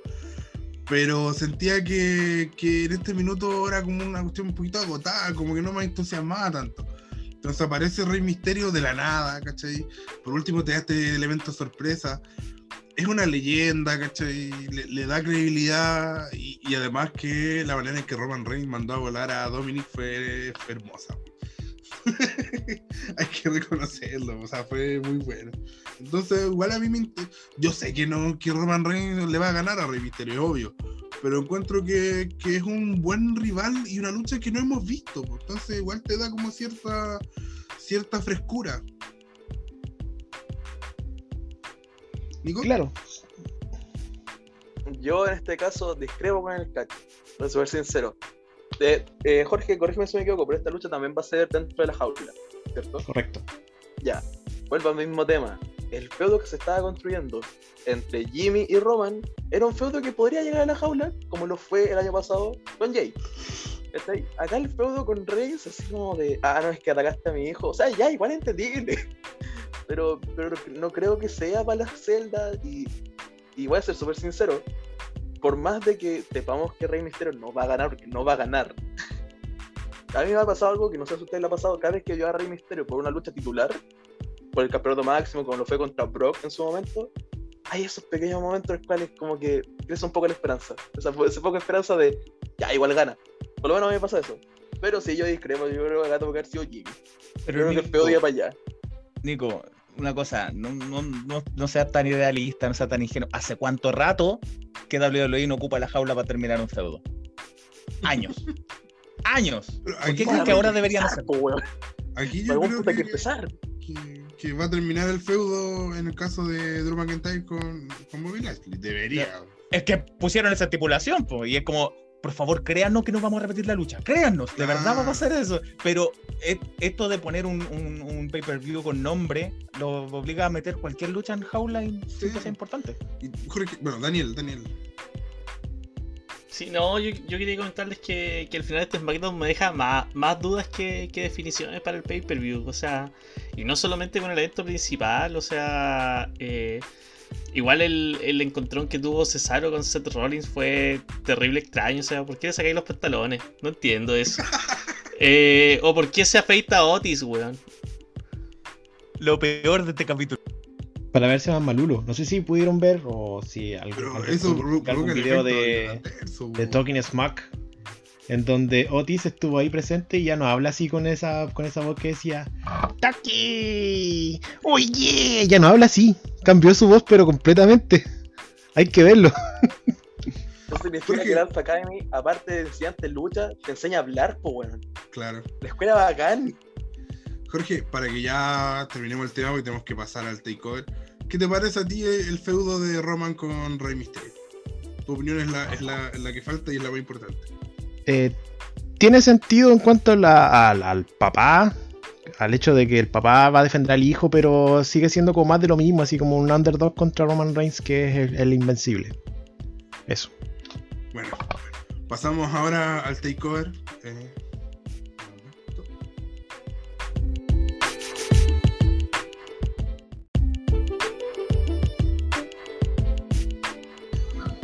Bueno, vamos a comentar el takeover, ¿no es cierto? Es lo que corresponde ahora a continuación. Pero antes del takeover, vamos inmediatamente a entrar en eso, que es nuestro último tema. Brevemente, Nicolás, ¿qué te pareció la victoria de Meiko Satomura en NXT UK? Por fin, por fin lo logró la señora, lo, lo logró. Bueno, primero que todo, la lucha fue excelente. Nada que decir. Yo creo que fue mucho mejor que la primera lucha que tuvieron. Eh, la lucha duró más o menos casi la mitad del capítulo. Fue un poquito larga, pero no le quitó nada de punto. Fue excelente la lucha y por fin lo logró. Meiko Satomura es campeona femenina y rompió el reinado de casi 700 días de Kylie Ray. Una pena por mi comadre, pero ay, había que quitárselo. Mira, igual hay dos temas. Yo creo que por un lado eh, sabemos que el reinado de Kylie Ray fue alargado por pandemia, ¿no es cierto? Lo tenemos claro. Pero creo que, que WWE abrazó, ¿no es cierto?, esta pandemia, este, este, este alargue un poquito forzado. para decir, para usar ese, eso como, como dentro de la historia de tantos días lleva Kylie Ray. Lo que está bien. Sí, Y que y, onda gustó- que, y que han hecho lo mismo con Walter y que se lo mismo en su momento con Gallows. Son los reinados más largos Claro. Exacto. De la historia. Y, y a mí lo que me gustó mucho de la lucha es que siento que fue una lucha bien atípica para Meiko Satomura. Las luchas de Meiko Satomura son siempre muy pulcras, muy técnicas, ¿cierto? Con movimientos bien depurados, bien, bien hechos, ¿no es cierto? Con una técnica perfecta. Y acá Meiko Satomura lo que nos mostraron fue una Meiko Satomura enojada, ¿no es cierto? Una Meiko Sí. Satomura que lo, lo llevó al plano personal. Entonces hubo varias movidas que no fueron tan... eh, no fueron ejecut- ejecutadas de manera perfecta, que es lo que una Meiko Satomura, pero era lo que requería la historia que nos estaban contando. Entonces siento que, fue hecha así como, como poco pulcra a propósito. Y eso le dio un toque, le, le dio un toque bastante bueno a la lucha. Eh, bueno, estoy muy contento con la victoria de Miko Satomura. Creo que ya era necesario, ¿no es cierto?, un, un giro. Y es una luchadora potentísima que obviamente le da, le da otro toque a, la, a, NXT UK. Vamos a pasar al takeover, pero antes, Felipe, ¿quieres dar una precisión de Impact?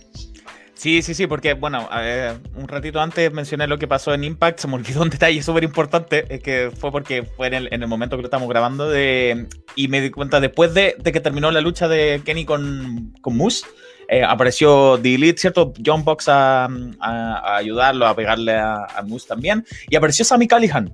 Apareció Sammy Callihan después de que se apagó la luz por un segundo, salió con silla en mano a repartir silletazo a todo el mundo. Eh, luego Don Callas apareció eh, diciéndole que, que parara, que la cortara, que él es su jefe. Sammy Callihan no quiso, siguió con, las, con los silletazos y, y lo despidió. Dan- Don Callas lo despidió de Impact. Eh, después Scott Damore se involucró, así que parece que el próximo paso, el próximo retador del campeonato de Impact aparentemente va a ser Sammy Callihan, lo que eh, es muy emocionante, me, me gusta mucho esa idea. Esa era la precisión que quería dar. Solamente corregirte una cosa, no eran los John Box, era Generation Me. Volvieron después de Era 12 años Impact.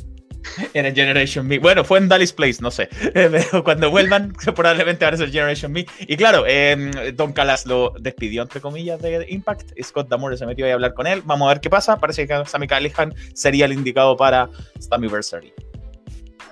Me parece perfecto, lo merece Sammy Callihan, que ha hecho un gran papel, pese a que no resultó en su momento en NXT, ha sabido reinventar bien su carrera. Con ese nombre, ¿cómo iba a Eh, funcionar? Sí, bueno. Es que aparte se le da un personaje de hacker, pregúntale a Mustafa Ali. Ya, vamos a lo que nos compete, que es el takeover, ¿no es cierto? El takeover in your house, que tuvo una primera lucha, que fue una lucha 3 contra 3 con eh, dos cinturones, o sea, tres en rigor, pero tres campeonatos, o sea, dos campeonatos en juego. Campeonatos en equipos de NXT en pareja y el campeonato de Norteamérica. Esta lucha tuvo, ¿no es cierto?, a eh, Bronson Reed y MSK contra el legado del fantasma, ¿no es cierto?, los tres luchadores que lo componen. Y vamos al tiro, Nico, ¿qué te pareció esta lucha? Mira, eh, algo que se ha dado mucho durante el último takeover es que normalmente el opener, ¿cierto? La primera lucha de la jornada siempre es llena de spots, siempre es bastante rabia, siempre es buena. Siempre te, te deja esta expectativa de, oh, que bacán, y ojalá así siga el evento, ¿cierto? Y con esta lucha nos fue distinto, nos fue distinto.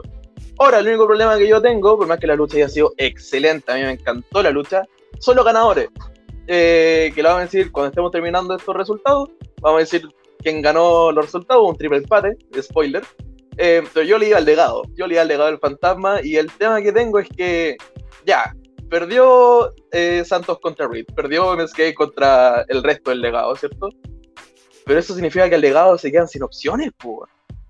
Porque, a ver, Wild y Mendoza han ido cuántas veces por el título en pareja? ¿Tres? ¿Cuatro? Quizás Santos para ir de nuevo, algo por ahí podría pasar porque aparte el pin no fue hacia él, mi compadre lo, atravesaron contra una barrera, que se vio excelente ese spot, pero yo creo que campeón en pareja ya el legado no va a ir. Y el único problema que yo tengo porque quiero es criar como campeón en pareja. Felipe, Sí, comparto, lamentablemente comparto eso. Yo pensaba que esta era la, mm, la oportunidad para el legado, porque si no era aquí, difícilmente va a ser pronto. Eh, le había acopostado ellos a mis caballos, lástima que no, pero también era muy luego para sacarle el título a MSK y a Bronson Reed especialmente. Entonces, por ese lado lo entiendo. eh, pero, ¿qué va a pasar con el legado de ahora en adelante? Si igual lo han eh, construido súper bien. eh, van, vienen con este impulso súper grande, eh, pero perdieron acá limpio, sin, sin trampas de por medio. Eh, habrá que ver qué le tienen deparado a- al legado. Tal vez yo creo que Santos eventualmente igual va a ser campeón norteamericano, tal vez no ahora, más adelante. Tal vez sea el que se lo quite a Bronson de todas formas. No lo sé. Eh, pero sí, una lástima por Wild y por Mendoza, que no sé qué irá a pasar con ellos ahora, porque parece que los próximos retadores son Champa y Thatcher. Sí, mira, la verdad, a mí en lo que compete eh, estrictamente la lucha, me encantó. Siento que combinó súper bien la parte cómica con lo que dice Nico de, de esto, mil revoluciones, ¿no es cierto? Como empezar a tiros, empezamos a 100 por hora de una. De hecho, tuve un comentario en otro grupo que dije, primera lucha y ya se pelearon la reja, ¿no es cierto? y creo que, pero creo que fue muy jugada porque tuvo la, potencia de Bronson Reed tuvo un comienzo bien cómico, que, me encanta cuando los Hill pueden tener esa, parte graciosa sin dejar de ser villano. Y sí, mira, o que una de las gracias que tuvo NXT en su época dorada, en su mejor época, es que no necesitaba campeonatos para seguir manteniendo feudos interesantes.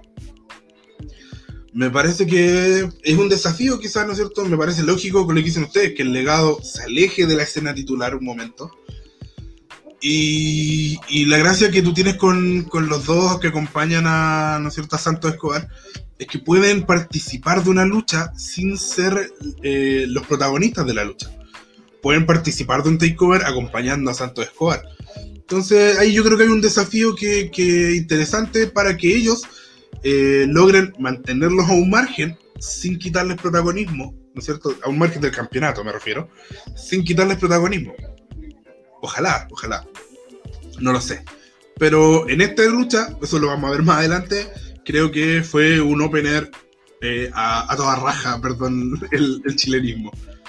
Bueno, la segunda lucha, una lucha bastante esperada, por lo menos por mí. Eh, Chaya Lee se enfrentó a Mercedes Martínez. Felipe, ¿qué te pareció la lucha? ¿No? que correcta, bien, bien construida. Mercedes tampoco la podían llegar. O sea, todos sabíamos que Mercedes no iba a ganar. De hecho, en nuestras apuestas internas de wrestling, eh, todos, todos, todos le apostamos a, a Saya Lee. Eh, sabíamos que Mercedes no iba a ganar, pero tampoco la podían llegar y hacer perder con esta eh, luchadora que mm, tiene tal vez un cuarto de la experiencia, que menos que eso, eh, un, un 1% de la experiencia que tiene Mercedes y lo que significa Mercedes. Están los rumores estos de que probablemente Mercedes sea quien acompaña a Eva Marie en Raw. Están los rumores de que sería ella o Piper Niven, ahí, ahí estaban los rumores, entonces tal vez eh, eh, ya esto termina la pasada de, de Martínez por NXT, que ya la habían sacado, recordemos, que había sido... ah, no me acuerdo el nombre horrible que le Creo que era pusieron. Reckoning. Creo que era no, Reckoning. Re- Reckoning es Mia Jim. Reta- Retaliation. Retaliation. Retaliation. Retaliation. Le habían puesto el nombre para. Para. Se me olvidó hasta cómo se llaman. Retribution. Retribution. lo, lo saqué de mi memoria. Entonces, Así ya le de habían sacado una vez. stable. Sí, ya la habían sacado una vez. Eh, parece que la- ahora sí, definitivamente la van a poner en otro lado, al parecer. Entonces, ya, que, que se despida poniendo over, como es este término, que, que dejando bien parada a Saya Lee, que tiene toda esta construcción tremenda detrás. Se paró la. La líder, la, dile- la líder, la lideresa, no, no sé cómo se llama. Se eh, llama Mei Jin. Mei Jin. Na- na- nada que ver con Mia Jin, pero se paró y le hizo, la ahorcó a Mercedes y la tiró como si tuviera superpoderes, la, la lanzó por fuera de la rampa, cosa que me parece interesante. Tal vez después nos van a mostrar que este personaje es alguien que realmente conocemos detrás de ese personaje. Vaya a saber uno. Eh, interesante eso, lo que, lo que propone ese personaje, Nico. Sí, mira, eh, mira, enfocándonos en la lucha, la verdad, yo, pese que no ha sido, pese que no, se, no fue para nada mala, yo creo que fue uno de los puntos más bajos del, del takeover, es súper sincero. Eh, en especial porque, por más que había mucha expectativa con este personaje nuevo de Sayali, ¿cierto? Eh, empezar con esta nueva facción, que la mano, si no estoy mal, se llama Tayan Chano, se le cambia el, el nombre toda la semana, la verdad. Eh, yo creo que había mucha más expectativa de qué podía hacer Sayali, en especial si es que venía con esta ira interna de tengo que eh, vencer a Mercedes Martínez porque ella me venció en el, en el Major Classic, ¿cierto? Eh, voy a ser súper sincero, yo ir a esta lucha, yo en mi mente era así como, creo que esta lucha hubiera sido mejor si hubiera sido algo así como el Champa Cross de, un- de unos par de takeover atrás, ¿cierto? No un squash, pero sí una lucha que le costara mucho más a Mercedes Martínez. Siento que la lucha fue demasiado igualada para el personaje, este nueva eh, formación de, de Sayali. Eh, y sí, al final yo lo encuentro sumamente interesante, en especial con, con la levantada de Mei Jin, que si no estoy mal es primera vez que se levanta de su silla. La última vez que ahorcó, a- que ahorcó a alguien fue a Kaiden Carter, pero la ahorcó sentada. Me, representa, me representa a mí en la pandemia. Por primera vez me paré la silla. Fue la primera vez que se levanta de la silla y esto quizás nos lleve, bueno, ya lo que hablábamos antes, yo no creo que Mercedes Martínez esté subiendo prontamente porque yo creo que ahora el feudo va a seguir para allá, ¿cierto? Más que con Saya Lee va a ser un feudo con Mei Jin, va a ser con la maestra. Cacho, no sé qué opinas tú de esta lucha. Sí, mira, estoy de acuerdo que como lucha fue la más baja, ¿no es cierto? Pero creo que como historia eh, pasó lo que tenía que pasar. Chayeli vence a Mercedes Martínez, como dice Felipe, fueron cuidadosos de después mostrar igual, una, aunque perdiera una Mercedes Martínez bien potente, ¿no es cierto?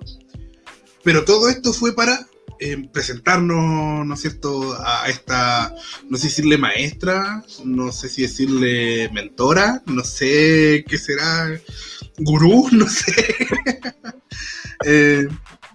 que de, de Chayeli, que es Meijin. Y, y creo que lo que pretendía la lucha lo logró, que es presentarnos a Meijin y, y dejarnos con una sensación de quién es. ¿Sí? Como, como decía Alexis cuando entró al camarín de Correloa, ¿quién es? ¿Quién es? Entonces, creo que en ese aspecto la lucha funciona bien. Claro, eh, quizás uno está acostumbrado a que los takeovers tengan un nivel luchístico un poquito más elevado, pero creo que, que como historia, como lo que nos querían mostrar, cumple. Eh, bueno, eh, seguimos, ¿no es cierto? La siguiente fue una lucha, una, una de mis luchas preferidas, la lucha de escaleras por el Million Dollar Championship, donde Cameron Grimes venció a Knight. Voy a eh, tomarme la palabra yo primero. La verdad es que la lógica indicaba que Cameron Grimes tenía que ser el ganador, ¿no es cierto? Y un Cameron Grimes que está muy over, la gente lo aplaudió mucho. Pero yo dije, por lo mismo, creo que va a ganar. Porque creía que eh, el resultado sorpresivo no se iba a dar en ninguna de las otras luchas. Eso pasó. Elia Knight creo que fue una muy buena lucha. Una lucha bien, clásica de escaleras, pero, pero que no por eso eh, le quita calidad. Y me, gusta que gane Knight porque eh, mantiene el feudo. Creo que esto va a seguir el tema de los, ¿no es cierto? de los millonarios. Ojalá aprovechen a Ted DiBiase, ¿no es cierto?, para, para eh, tener eh, mayor protagonismo, porque siento que es un personaje que le puede entregar algo a este feudo. Y, interesante que, el campeonato, ¿no es cierto?, el Million Dollar Championship eh, se defienda, aunque sea un tiempo, pero que se defienda con un campeonato más. Creo que, es un muy buen, creo que es un muy buen feudo misceláneo que es para, para, ver esa lucha entretenida, ese personaje que a lo mejor te divierte, que te saca una sonrisa, y que creo que es súper importante y muchas veces mirado en menos en la lucha libre. Y además, la gracia de es que está este personaje que es gracioso, Cameron Grimes, es un feudo gracioso, pero que no por eso descuida la calidad luchística. Entonces, para mí creo que, que así como es súper importante tener feudo de tope cartelera, tener estos feudos en la mitad, a mí siempre son cosas que me agradan mucho. Nico.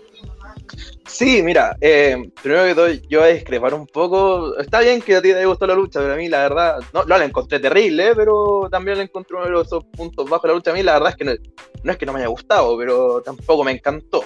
E-, es el tema.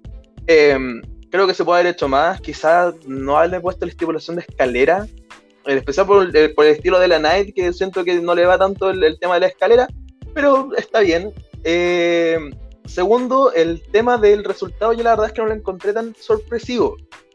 Hicieron, mostraron una promo antes de la historia del campeonato del millón de dólares, ¿cierto? Y la historia de Ted DiBiase, que cabe también recalcar a nuestro oyente, si usted quiere que eh, el título mundial de Ted DiBiase, que alguna vez compró, sea reconocido por WWE, usted puede ir a la página de Ted DiBiase y a firmar una petición. Solamente quería decirle eso. Y Ted DiBiase después le mandaron un correo diciéndole gracias. Eh, bueno, el tema es que mostraron esta historia del título, ¿cierto?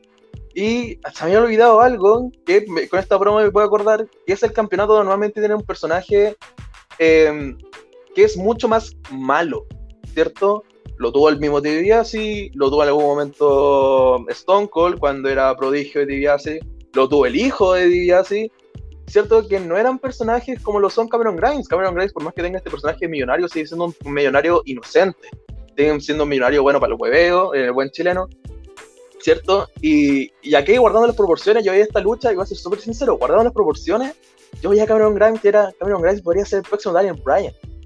Tiene ese personaje de underdog, el que uno así como de, quizás no sea el, el más guapo, quizás no sea el mejor luchador, pese a que es muy bueno, quizás no sea el más rápido, quizás no sea el más fuerte, pero tiene esa cosa de, de corazón, tiene esa cosa de ponerle el alma y el sudor en la lucha. Ya es algo que yo veía esta lucha y era por eso mismo no va a ganar Cameron Grimes, porque este título no es para un underdog, este título no es para alguien que está por abajo del resto, sino que es un título para alguien que le gusta ostentar, ¿cierto? Eh, por lo mismo yo creo que el resultado fue el correcto, creo que la Nike tenía que ganar. Ahora, no sé si es que me encanta la idea de que haya otro título dentro de NXT, pero si se defiende por un par de meses nomás... Felipe. Sí, a ver. Es un, punto lo que, lo que dices tú, que, que, se sentía un poco underdog eh, Grimes, pero su personaje partió como, como todo lo contrario, como ser el tipo que, que ostenta. Es como un roto con plata. Un tipo de maleducado, eh, que recién ganó plata y se comporta como un maleducado, como un tipo que vive eh, en North Carolina, así como un hillbilly, como un granjero que todavía tiene pelo en pecho, que se niega a cortarse el pelo, eh, un roto con plata, anda guata pelada debajo de su chaqueta, entonces no tiene la clase que tiene Ted DiBiase o el mismo Ella Knight. o, o Conor Reeves, como yo recordaba hace un tiempo atrás. Eh, es como todo lo contrario. En ese punto te entiendo por dónde vas, que es todo lo contrario, pero no necesariamente un underdog. Ahora, eh, lo de Brian se genera porque Brian efectivamente es tal vez uno de los mejores luchadores del mundo. Eh, creo que por eso iba lo, lo que pasó con Brian. Eh, un poquito aventurado decir lo mismo de, de Grimes, aunque sí un personaje querible. A mí antes me caía pésimo y cuando empezó con todo, esta, con todo este juego de la plata, me empezó a caer muy bien y ahora quería que ganara. De, genuinamente yo quería y siento que el público que estaba ahí también quería que ganara. Y siento que ahí sí concuerdo contigo que este, este cinturón no es para alguien que uno quiera que, que gane. De hecho, en su historia eh, nunca fue defendido. O sea, Virgil se lo ganó a Ted DiBiase, que fue el, el, el, el, inaugural, porque se lo dio a él mismo. Virgil se lo quitó, pero después Ted DiBiase lo tuvo de nuevo, después se lo entregó a Stone Cold slash Ringmaster. Eh, y luego se lo dio a su hijo Ted DiBiase Jr. Y ahora el Knight, primera vez que lo gana, realmente lo gana y como que habían dos personas que lo querían si eso significa que lo van a eh, eh, defender o no. Ojalá que no, porque lo que decís tú, ya, ya, basta con los campeonatos que hay, si ya está el crucero, ya está el, el, norteamericano eh, y, el Pax, y el Maximum, ya no da para más, para un programa de dos horas, no, no da para más. Ojalá que, que se mantenga en el, el, chiste, en la novedad y que bueno. Estoy de acuerdo con eso. También espero que sea un campeonato que se esté algunos meses, que tenga algún pequeño feudo, pero listo que no, no creo que tenga un valor más allá. Bueno, la lucha siguiente fue por el campeonato femenino de NXT, Raquel González contra Ember Moon. Y debo reconocer que fue la lucha que en lo personal más me aburrió. No creo que sea la peor lucha, pero fue la lucha que ya estaba un poquito como tedioso, quería luego el, el evento principal. Así que no la vi con la atención necesaria, así que les dejo la palabra a ustedes. Felipe sigue con la, con la palabra. ¿Qué te parece esta lucha? Sí, a ver, Nico, primero que todo, danos el, el, el resultado, cuéntanos lo que sucedió. Yo, yo, bueno, no, que no la, si la vi, ¿eh? no, no, no pienses que no. No, pero cuéntanos, como tú eres el, el, que lo lleva. Bueno, después de una lucha relativamente normalita, ¿cierto? En cuánto tiempo, creo que fue unos 15 minutos, una cosa así. Raquel González termina venciendo a Ember Moon luego de, de que Dakota Kai pusieron ahí una distracción volviera a Blackheart, se mejoró de su lesión, o como yo estaba diciendo antes de grabar, al parecer terminó de hacer su nuevo tanque. Eh, volvió Chelsea Blackheart, sacó a Dakota Kai de la, de la ecuación, pero aún así Ember Moon terminó perdiendo después de ese bombazo que le pega Raquel González. ¿Qué te pareció la lucha? La chingona bomb. Bien, me parece bien si tiene que ganar Raquel, era imposible que le quitaran el campeonato, no, no, no podía ser. Eh, y bueno, que se vaya dando ahí una rivalidad entre Shotzi y Dakota, bien, que Shotzi sea la próxima que la rete, bien, tampoco siento que vaya a ganar.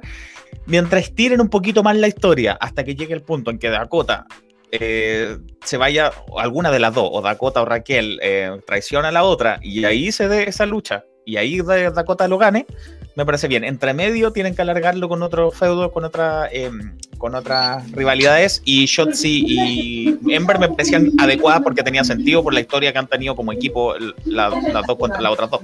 Entonces, bien, cumplió. ¿Puedo, ¿Puedo ser impopular?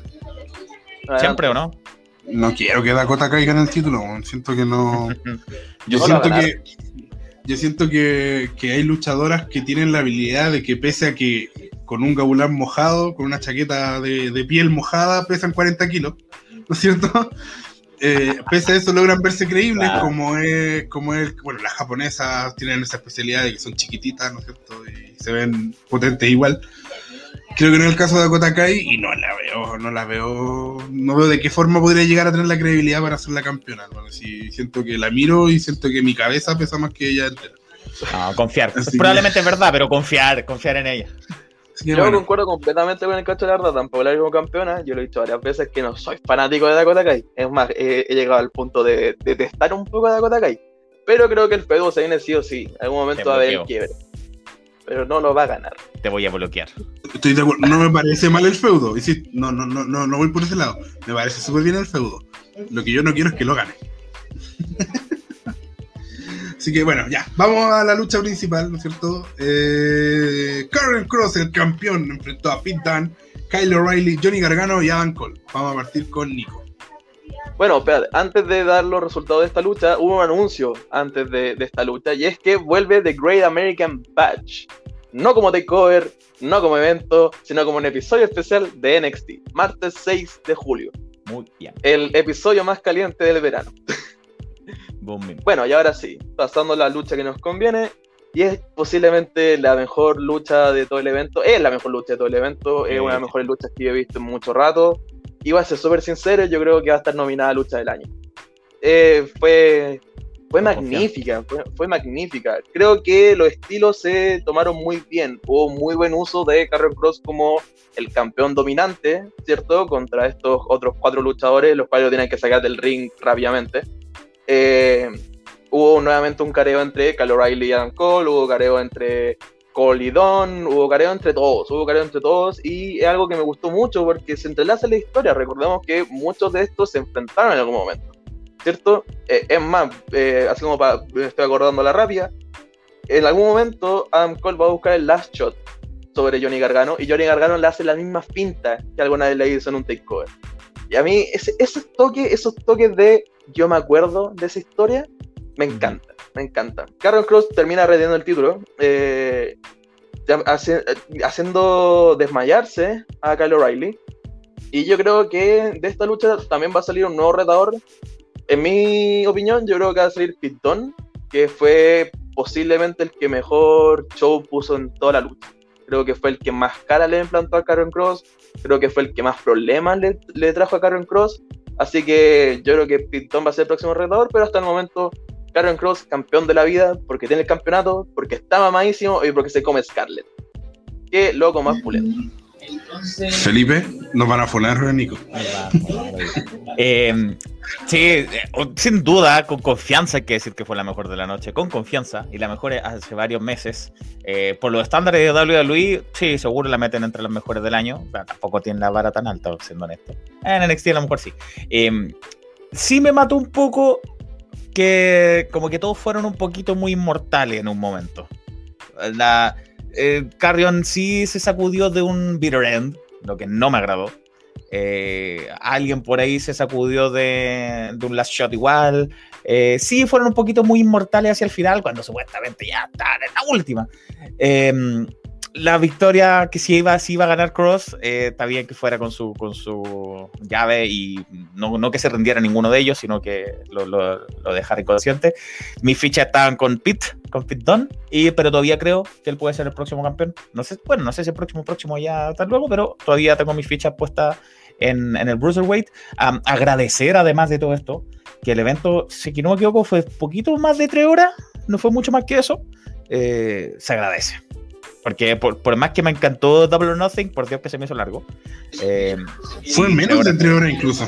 menos puede ser. Fueron como dos horas y media. Dos horas y media, sí. Ah, sí. mira, se, se- se sintió y, y me, qué bueno, se agradece. eh, si bien me faltó una defensa del campeonato crucero, por ejemplo, me faltó, bueno, no sé si faltó el del, el del parejas de mujeres, no sé, pero sí me faltó una defensa del crucero.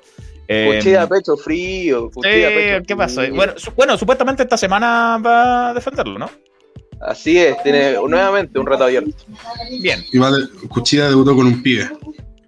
Y la gente en nuestro, en nuestro Twitter, además, cuando preguntamos cómo, qué les pareció, bueno, el último capítulo de NXT de In Your House el día martes, eh, antes del de In Your House que decía el día martes, el capítulo de NXT, 83% votó que era bueno, que le gustó. Y el, el takeover en sí, 57% votó que era excelente. Más que bueno, excelente. Entonces, gustó. Y también comparto. A mí lo que me pasó con esta lucha que me llamó la atención es que uno tiende a que las luchas de cinco se van haciendo como pequeñas, se componen de pequeños segmentos, ¿no es cierto? Eh, primero todo, después quedan dos, después quedan otros dos, después queda quizá uno con otro, y se van intercalando. Siento que esta lucha estuvo muy centrada en Carrion Cross. Lo que no es una crítica, me parece bien, siento que Carrion Cross fue el motor de la lucha en todo momento. Fue el primero el que queda primero en pie, y fue intercalando, ¿no es cierto?, el protagonismo con otros. Claro, igual hubo momentos en los que él no estaba presente, de hecho es el argumento que se usa para, para terminar el, el combate, ¿no es cierto? Cuando Carrion no esté presente, todos los otros personajes deben preguntar dónde está Carrion Cross. Claro. entonces, pero me gustó, entonces siento que, que fue una muy buena lucha. Eh, creo que no sé si al nivel de las mejores luchas de NXT, pero, pero al nivel quizás de los, de, los takeovers de antaño. Eh, me pareció lógica, una lucha bien lógica y que también aprovechó las pequeñas historias que tenían sus protagonistas como para, para darnos pequeñas pinceladas de recuerdo, ¿no es cierto? De memoria, de, de por ahí, no sé, Gargano con Adam Cole, Adam Cole con, con Kyle O'Reilly, Adam Cole con el mundo, ¿no es cierto? Y Siguiendo el meme, fue básicamente el entendió esa referencia. claro. Y con, un- y con un final lógico, si al final. eh, siento que Karen Cross es un excelente campeón. Me encanta como luchador, siento que se ve muy creíble. Y, y lo lógico es que continúe su reinado porque no siento que no, no se ha desgastado, ni mucho menos está en, en- en su, su punto alto. Está en su Así que, claro, estoy en mi, claro, estoy en mi pick, como diría Bad Bunny. Así que me, me parece bien. Lo que sí me causó mucha impresión, tanta impresión que lo devolví para verlo de nuevo, es el segmento final. Con Uy, uy, uy. William Regal diciendo que lleva siete años con los ojos llorosos. Excelente actor, William Regal, por lo demás. Total. ¿no es cierto? Me- le compré la emoción totalmente. Que lleva siete años, que nunca había visto tanta locura, ¿no es cierto? Y, y que a lo mejor es momento de un cambio. O sea, es el fin de la era William Regal. ¿Qué opinan ustedes? Ah, Acuérdate, Nico, lo que, lo que comentábamos en los últimos capítulos, en especial el último. Tú decías, este fue como un capítulo de pesadilla para William Regal porque le pasa, los últimos dos capítulos tuvo de todo. sí, En. NXT, no sé si en WWE, me corrijo. No, no, no, no, NXT, NXT, NXT. Sí, mira, eh, primero que todo, yo creo que nos dejó un mal sabor de boca después de esa tremenda lucha, así como terminar con este segmento. A mí me partió el corazón. A mí me partió el corazón. William Regal es posiblemente el mejor general manager que tiene actualmente W, que ha tenido por mucho tiempo W, porque no es, el típica, no es la típica figura seguridad que se mete en todas partes, no, sino que solamente aparece en los momentos justos. Como bien decía Felipe, eh, la última semana sí se ha visto totalmente en problemas. Incluso el mismo Karen Cross le ha faltado respeto a William Regal. Varias veces le ha visto así como, oye, cállate, cállate, si yo estoy hablando. ¿Cachai? Eh, y, y si es el final de la era Regal, por un lado me da pena. Me da pena porque, como bien decía, es uno de los mejores. Es uno de los mejores que ha pasado por, por la compañía. Pero tampoco tanta pena porque si los rumores que está soltando Fightful este último tiempo son reales, Te pegar un Yolanda Sultana. Un Yolanda Sultana. Demos, demos el crédito a quien lo merece. El primero en decirlo fue. No fue Fightful, fue el Observer de. ¿Cómo se llama? De, Pero Eh, Meltzer, Meltzer, Brian, perdón. Brian. Álvarez y Meltzer juntos. Sí, Pero sí, sí. lo mismo. ¿Qué le importa? No, pero, pero él, fue el, él fue el primero en, de, en Sí, nombrar a Samoa Joe. Ok, pero para allá iba. Arruinaste la sorpresa. Pero Fightful, pero Fightful además añadió después de que efectivamente se le ha visto en el Performance Center, en el Capital Wrestling Center a, a Joe. Meltzer también lo dijo. Perdón. Ah, bueno. Bueno, ambos los dos. No, Bueno, está bien, tiene que ser. Exacto. El tema es que la sorpresa es que claramente Samoa Joe, el recientemente despedido Samoa Joe, se ha visto en el Performance Center y al parecer estaría teniendo este, este camino como el GM de, de NXT. A decir verdad, si es que es así, me encantaría porque yo solamente quiero ver una promo de Karen Cross con Samoa Joe. Ver Samoa Joe con Karen Cross cara a cara me encantaría. Así que vuelve Es que, arrastrándose, ¿sabes va a decir? Samoa Joe. Es que ¿sabes cuál es el tema? Si, como lo que dice Nico, que obviamente es la voz más autorizada de NXT en este podcast, de que se ha visto sobrepasado Regal, de que le han faltado el respeto, de que Karen Cross ya es como, ¿sabes qué? Córrete. Qué mejor que traer a, un, a un tipo como, como Samoa Joe como gerente general, como, "Ah, hazme lo mismo a mí, pues, bueno, atrévete, weón", ¿entendés? O sea, y no sé, ojalá eso signifique que yo entiendo que si Samoa Joe no está en el ring es porque ha tenido, eh, tiene quizás, eh, eh, está pagando las consecuencias de una carrera bastante irresponsable. No tiene una lucha con Necro Butcher que es, es sadismo puro. Eh, no la busque, si es que eh, sufre con las emociones fuertes, no la busque. Y, y- pero también esperar de que no sea lo último, que, que yo creo que no, si se hubiera retirado oficialmente nos habrían dicho que en algún minuto lo vamos a volver a ver en el ring, quizás con mayor cuidado, quizás llevándolo, no luchando tan seguido. Y en ese sentido, ojalá que esto signifique, quién sabe, quizás en un momento un Karen Cross versus Samoa.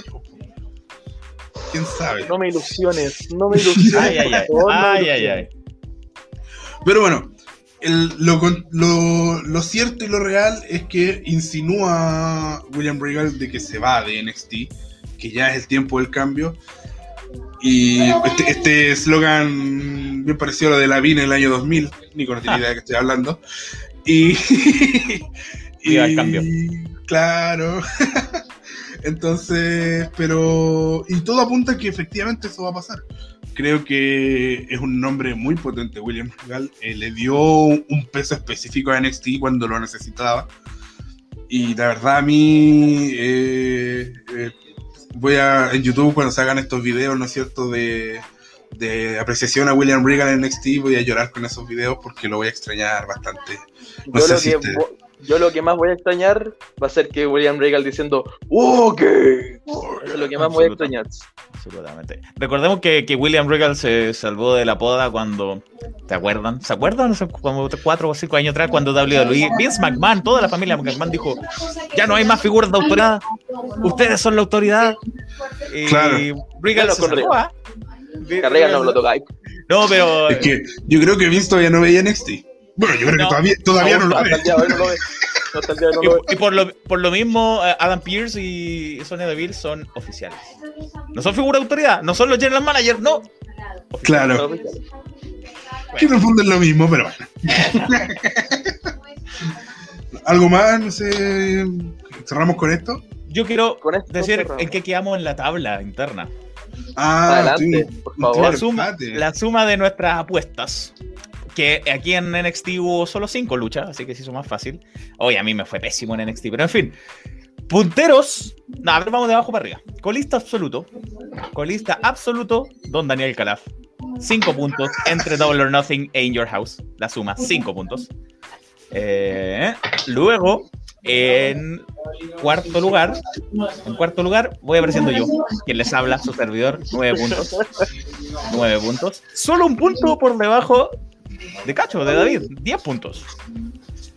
Y dos por sobre el resto de los mortales, con 12 puntos cada uno, compartiendo el liderato. Don Nico Matus y don Jorge Fuentes, compartiendo el liderato punto a punto, 12 puntos. 12, 10, 9 y luego el colista con 5. Me va a ganar en Kelly Nacel porque él sabe demasiado de ese tema. Nacel Yo que no el veo. Raw me va a ganar. Amigo, cierra los ojos y apuesta así. a- cartilla loca, cartilla loca. Así mismo hacen en WWE cuando van a elegir quién gana. Así mismo. Exacto. Cierran los ojos y ponen el dedo. Ah, este ganó hoy día. Así mismo va a ser. Por eso hay tantas luchas que terminan sin resultado, porque cae el dedo justo en el, en el medio, en el versus. Claro. Bueno, eh, nada, voy a repetir, estoy muy contento de estar de vuelta, de verdad necesitaba juntarme a conversar de lucha.